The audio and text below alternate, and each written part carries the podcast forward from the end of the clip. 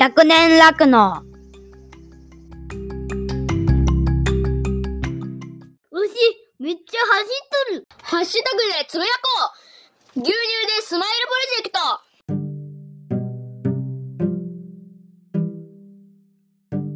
こないだして1年に1回言うたんに入荷交渉の話聞いた？え？入荷交渉の話。聞いてない。なんだって？え入荷交渉わかる？いや本性わかるけど。えなんだって？バカにすんなよって。え？入荷交渉は北陸ではできないでしょ？北陸でできなかったっけ？うん。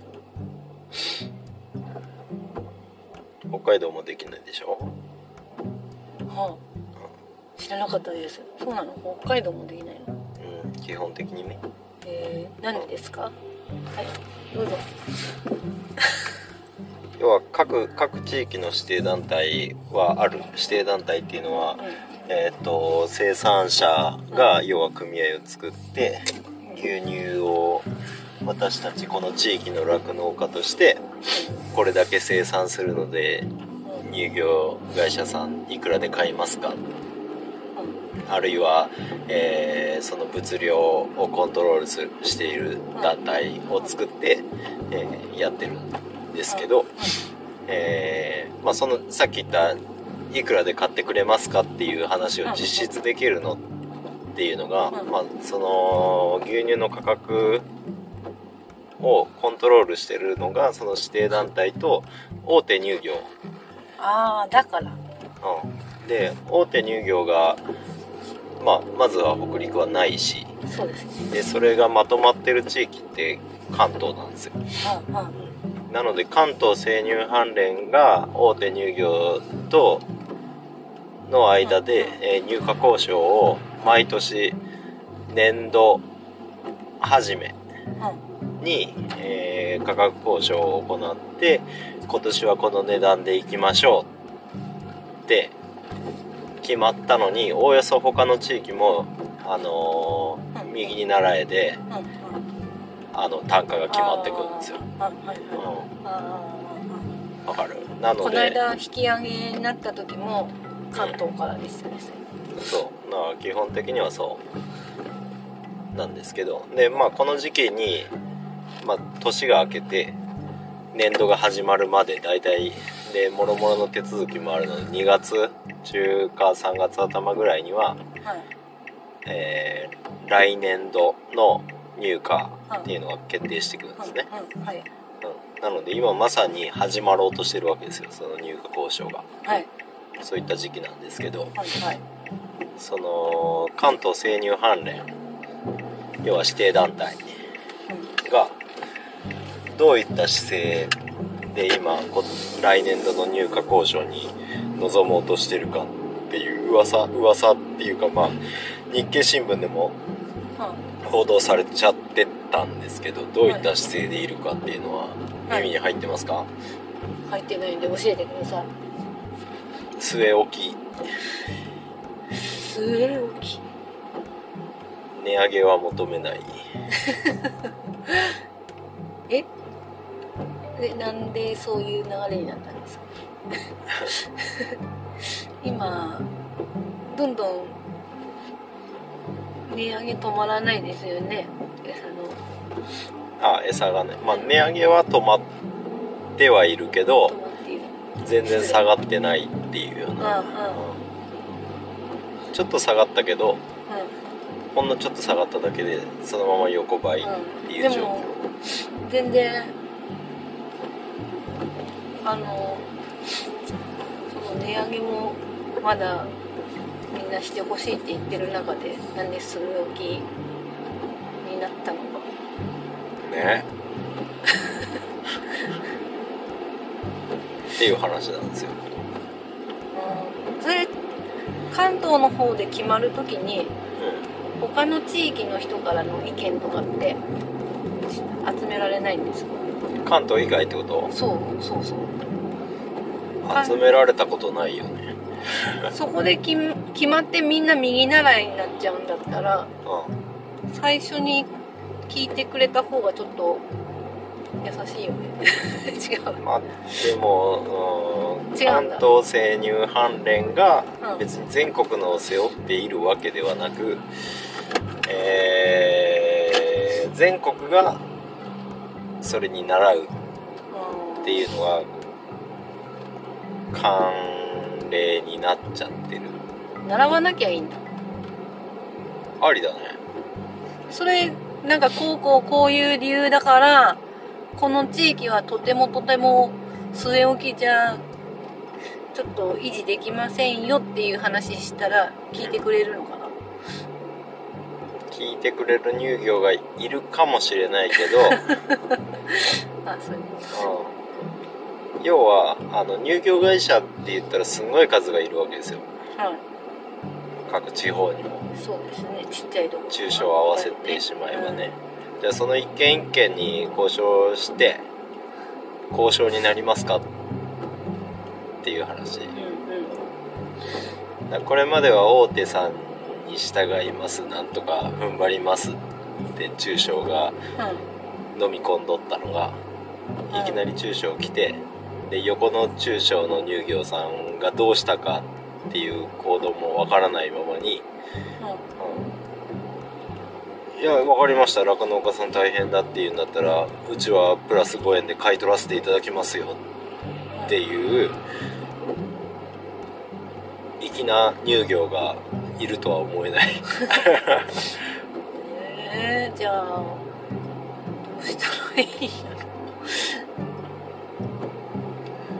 そもそも問題じゃないですか。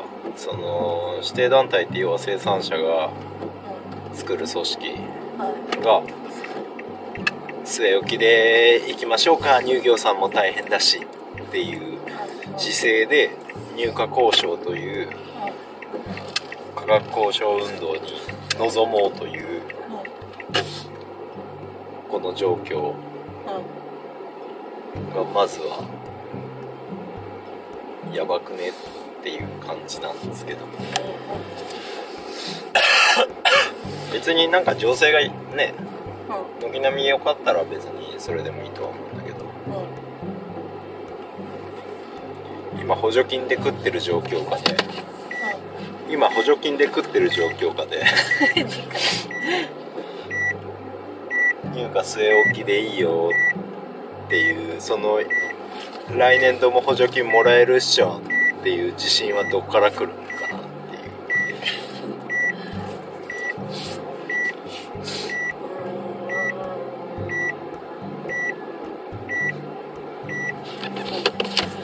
ちょっと通帳作ってくるわ。いってらっしゃい。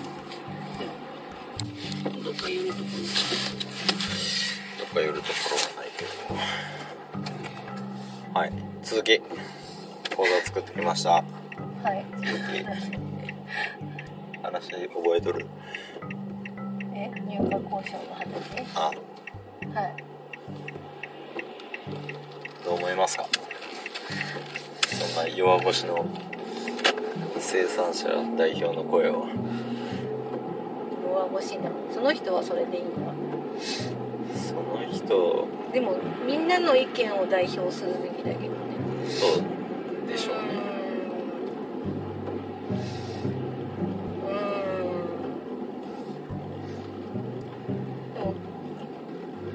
そうその交渉する人は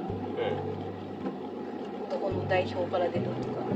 ん。まあ関東の酪農家の代表。が、うん、その組合長だったりすると思うの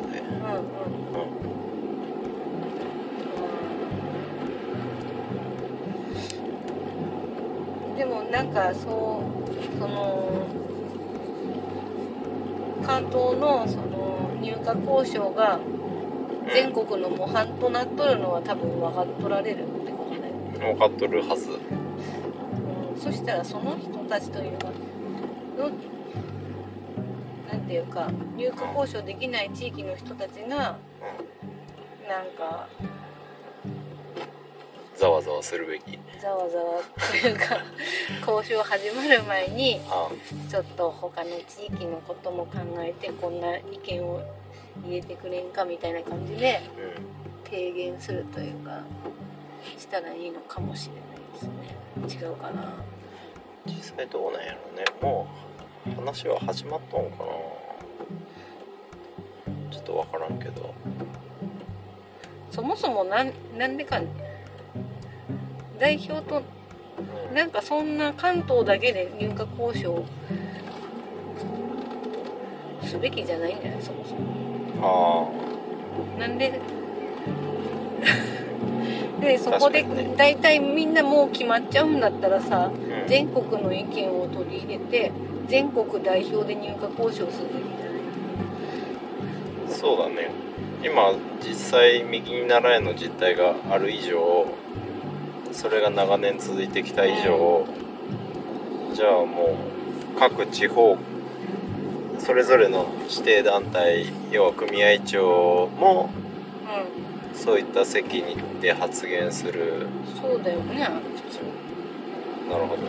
まあ地域によってさそのなんだろ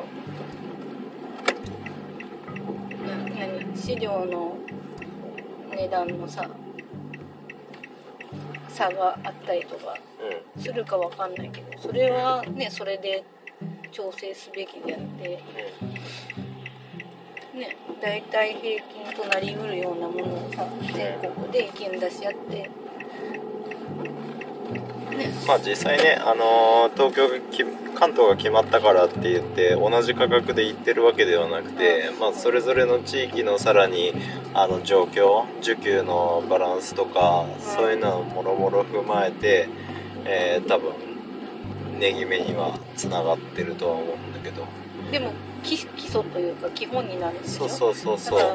その実情を踏まえてやっぱりそのなんていうかまあ関係ないですよっていう話じゃなくてうん大手企業と関東のうん酪農家代表の人ってだかんん？その間だけじゃなくてなんていうか乳業メーカー対生産者みたいな感じで話進めれたらいいよね最初。そうだね。だって言ったら相手側がさ大手乳業運社がと交渉するっていうのもおかしい話で。うん。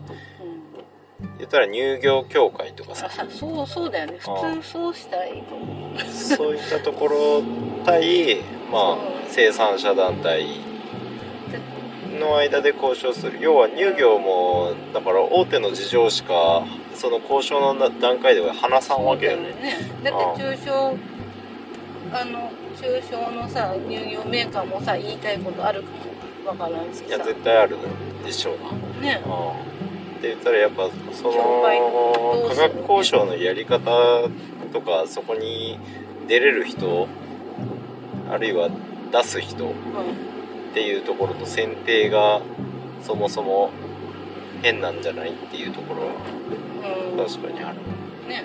うんあとはそのなんでまあその据え置きでっていう言い出したかっていうところで言ったら、あのー要は消費者も財布事情が厳しいよね、実際牛乳の販売量っていうのは減ってきてしまっているよね。うん。でまあそういったデータが出てる中でそれを知ってしまってる酪農家が忖度をして、うんうんね、その運動の段階で忖度をして酪農家が、あのー牛乳の値段じゃあ据え置きでっていう気持ちになったのは理解できるけどもでもそれじゃダメだと思うそう。ある程度はね理解を求めることも大事。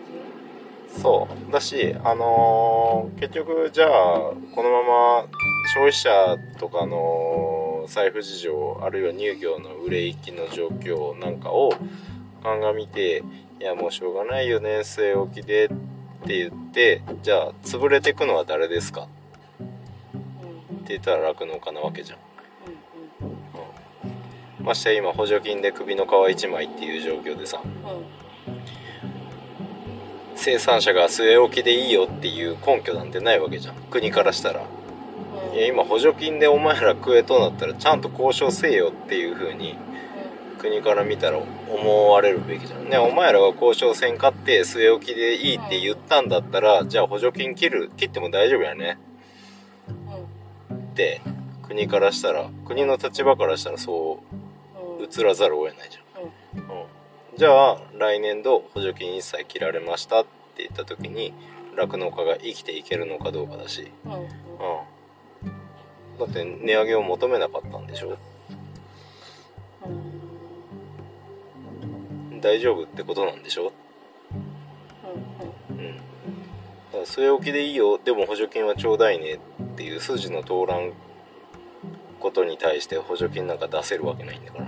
そうだね。うん結構やばいですよね。であの生産者がまあ忖度して気持ちはわかるけども今やるべきはやっぱ入荷は合ってないんだから上げさせてほしいっていうこの運動の段階では言うべき、うん。うん。うん、で、うん、今ここでじゃあ最低限5円あるいは10円っていうまあどういう根拠で出すかわからんけど今とりあえず合ってないんだからうん。うん、その値上げを求めるっていうことはそれはひいては消費者とか乳業のためになるうん。話じゃん酪農家がどんどんどんどんもう立ち行かんくなって潰れていきます。あるいはこの値段が上がらんっていう情勢が見えたタイミングで離農を決断しますってなったら全国の生乳生産っていうのが落ち始めるわけじゃん。そしたら乳業からしたら売り物が少なくなる。うん、中で今までの経営規模を維持しないといけない。あるいは消費者も今まで飲んでた牛乳が飲めなくなる。奪い合いになるって言ったら市場の原理で言ったら値段が上がってくる、うん、それは多分この5円上げてください10円上げてくださいっていうレベルじゃないそれ以上の値上げになってくる。で本当消費者のためなんですか？っていうことじゃん。だから生産者が忖度する寄り添うっていうその姿勢はいいんだけどあの寄り添い方を間違ってはいけない、今値上げをするっていうのは本当に本当に飲めんくなるからっていう、うん、別にうちらがね裕福に暮らしたいっていうための交渉じゃないはずなの。このタイミングの入荷交渉は。うん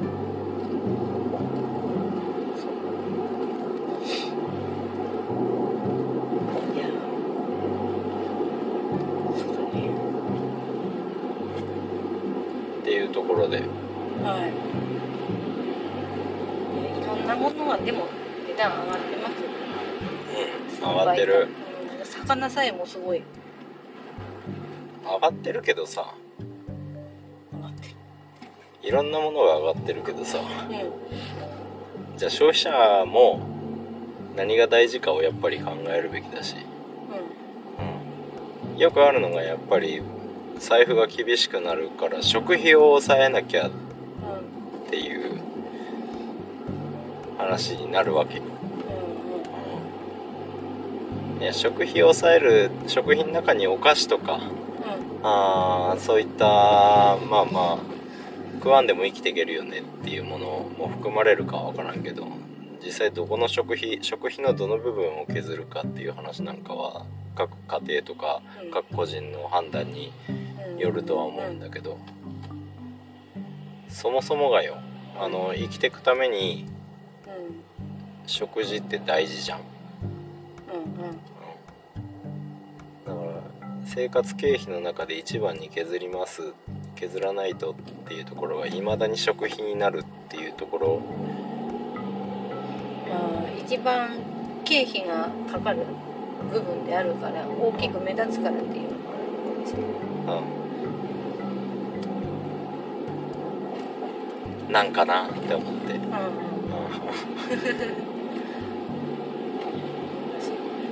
その裏側ではね。どっか遊びに行くとか。いやいいんですよ。遊びに行くのも大事だから。いいんですけど。まだまだ日本人の意識として食っていうものが大事にされてない、うん、うん。かな。食費を削りたいんだったら農業をもっとやりやすい状態を農民に対して与えるだとか。うんうん。ああってねうちらも直面してますけど。必要とされるのであればあ食事がね。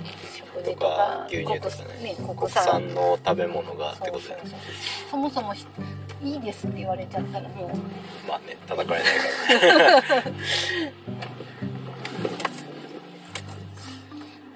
らちょっとみんなで考えてほしい内容。そうなんかちょっとだけ大きくなったね。はい。そんな感じでした。はーい2回目。イケメンないな